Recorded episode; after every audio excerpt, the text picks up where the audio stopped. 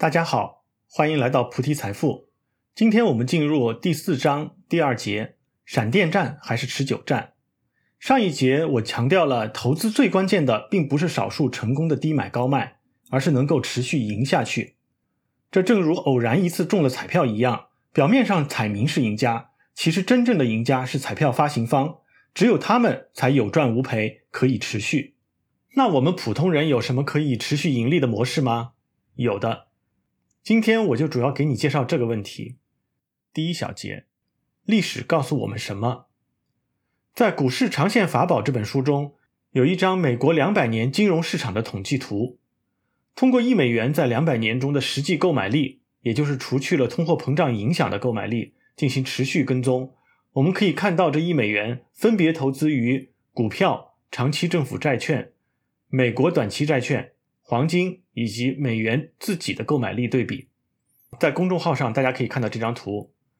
数据显示出三个关键的结论：第一，如果你不主动投资，单纯持有美元的话，通货膨胀会吃掉你的一切。两百年后，一美元的购买力等同于当初的五分钱。有兴趣，你也可以估算一下人民币。我在之前公众号的文章里面曾经算过自己设计的兰州拉面指数，从这个指数看出来的结果。对比美元还要可怕的多，这其实也是我们要学习理财不能等死，同时要配置美元资产的根本原因。第二，长期看主要金融产品中，黄金并不是一种理想的投资产品，虽然能抵抗通胀，但增值能力很低。第三，股票能跑赢通胀并带来最大的收益，虽然短期波动更大，在图像上可以看到它呈现锯齿状，但长期几乎持续线性向上。这其实与两百年以来美国为代表的全球经济持续上升非常吻合。这并不是美国独有的情况，有人在中国和其他发达国家也做过类似的对比，结果都是一样。只是因为美国的数据更全，周期更长，更能体现趋势。虽然在任意时点上看，各种投资产品总是有涨有跌，但从长线来看，股票是远比债券和黄金更值得投资的产品。它拥有最大的流动性，最高的收益。也最适合长期投资。巴菲特的老师格雷厄姆曾经在《聪明的投资者》这本书中说过：“股票市场短期是投票机，从长期来说却是一个称重机。”巴菲特自己也曾经多次提到，他之所以能在很长的时间内获得高收益，是与美国经济长期高增长直接相关的。投票机的背后是无数投资者的情绪，他们会因为各种原因买卖股票，短期内无法预测波动。但长期来看，市场价格总会围绕股票真实价值波动，而所有公司整体体现的就是国家的经济发展情况。与之类似，塔勒布在《随机漫步的傻瓜》这本书中也反复强调，很多曾经大把赚钱的华尔街精英，通过快进快出的操作，在短期内暴富，并自以为掌握了赚钱的真谛。但事实上，他们并不是靠所谓的能力赚钱，而是运气好，刚好碰对了时机，用对了杠杆。一旦形势变化，一夜间打回原形的例子比比皆是。那什么是称重机呢？就是公司的基本价值。不管外部投资人怎么看公司，公司本身的价值是固定的，那就是未来能创造的价值总和。如果能找到被外部低估的公司，用便宜的价格买下来，那就基本立于不败之地。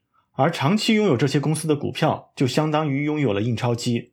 巴菲特之所以能长期维持高收益，就是因为他拥有可口可乐、麦当劳、喜事糖果等多家这样的印钞机，这些股票与经济环境关联不大，却能让巴菲特旱涝保收。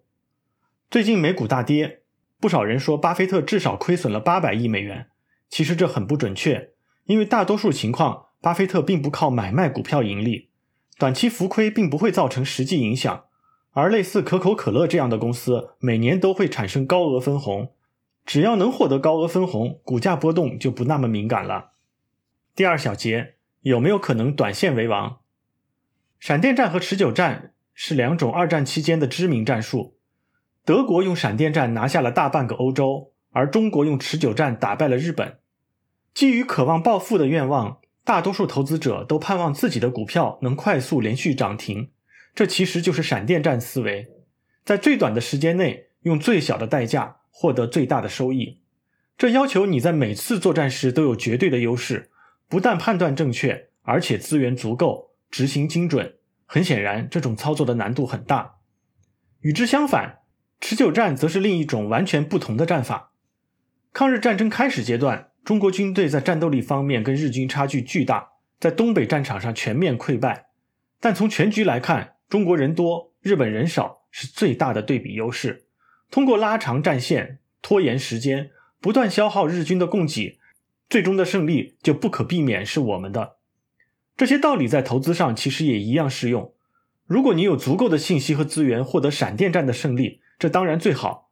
短线操作也就是不断把收益变成新的本金，再次进行投资，这样会跟我们之前说的依靠复利来实现指数增长一样，实现高速增长。但问题就在于是否能持续站在赢的这一面。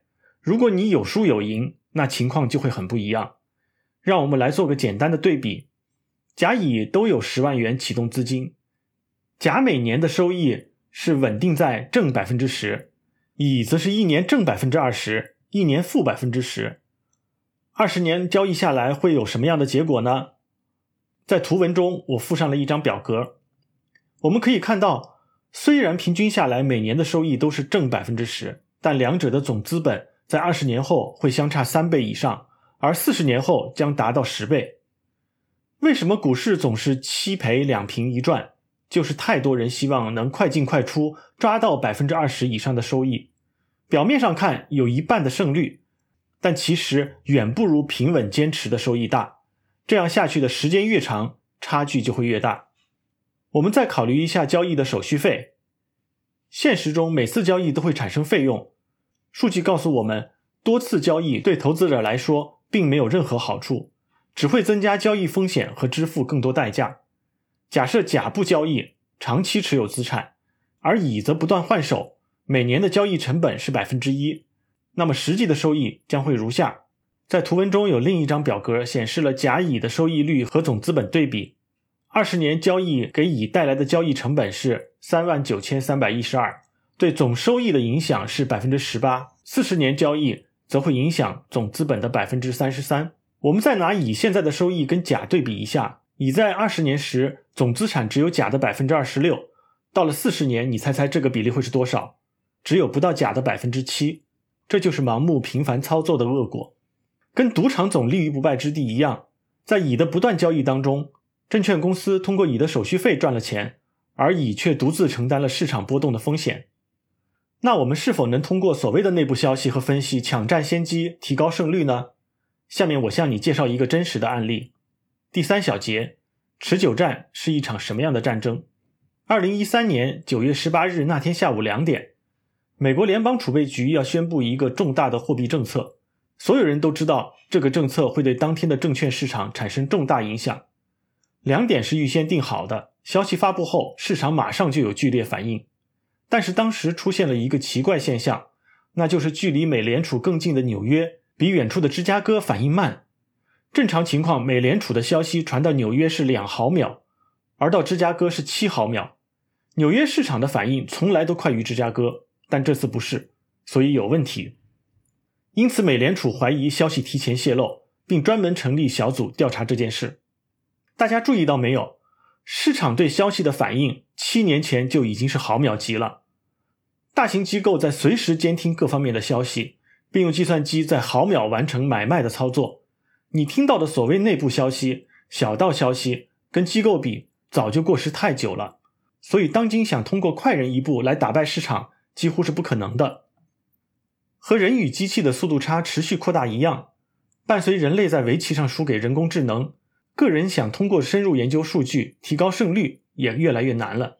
现在几乎所有的大型金融机构都雇佣了数学家，这些数学家构建算法，依靠大型计算机和人工智能寻找套利机会，实现量化投资。计算机能够抓住那些转瞬即逝的微弱优势，实现套利。与之对比，人的反应、计算、操作速度都太慢了。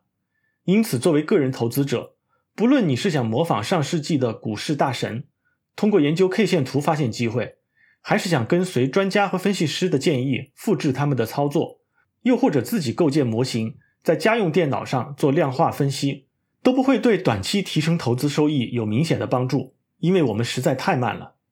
等我们动手的时候，机构早就已经完成了布局，甚至已经在等我们做接盘侠了。面对这样的现实，个人投资者应该怎么办呢？正如毛主席发现了抗日战争的胜利是基于持久战一样，机构投资者最大的弱点也是无法进行长期投资。投资者对金融机构有很多要求，例如基金必须保持一定的仓位，基金经理需要在全国排名中保持一定位置，基金需要持续扩大规模，追求短期业绩等等。这就要求机构投资者不得不做一些高风险和随大流的事。与之相反，个人投资者则自由很多，我们可以忽视那些投票机发出的噪音，只等待称重机发挥作用的时候，只要不用杠杆。用余钱做投资，完全可以长期持有，坐等合适的机会再做交易，最终战胜机构。当然，持久战也并不好打，不是买了一只握在手里就可以胜利。要保证获得理想收益，要充分避免买的价格过高和卖的价格过低，也就是降低择时风险。股市就像是大海，每时每刻都在波动，但大多时候波浪会回归海平面，也就是股票的真实价值。这在数学上叫做均值回归。海面有没有可能异常波动？当然有。如果海底发生地震，还可能形成巨大的海啸，但这种概率很低。我们也不能指望抓住这种特殊情况来赚钱，但要谨防因为这种情况赔钱。所以，对每个个人投资者来说，分时就成为一种最佳的选择。假设你有一笔钱，想在一年内买入股票，为了简单，我们约定买入的第二天上涨就算择时正确。买入第二天下跌就算择时错误。如果一次性买入，那你正确的概率大约是二分之一。如果分两次买入，两次都买低的概率是四分之一。一次买低，一次买高是二分之一。两次都买高也是四分之一。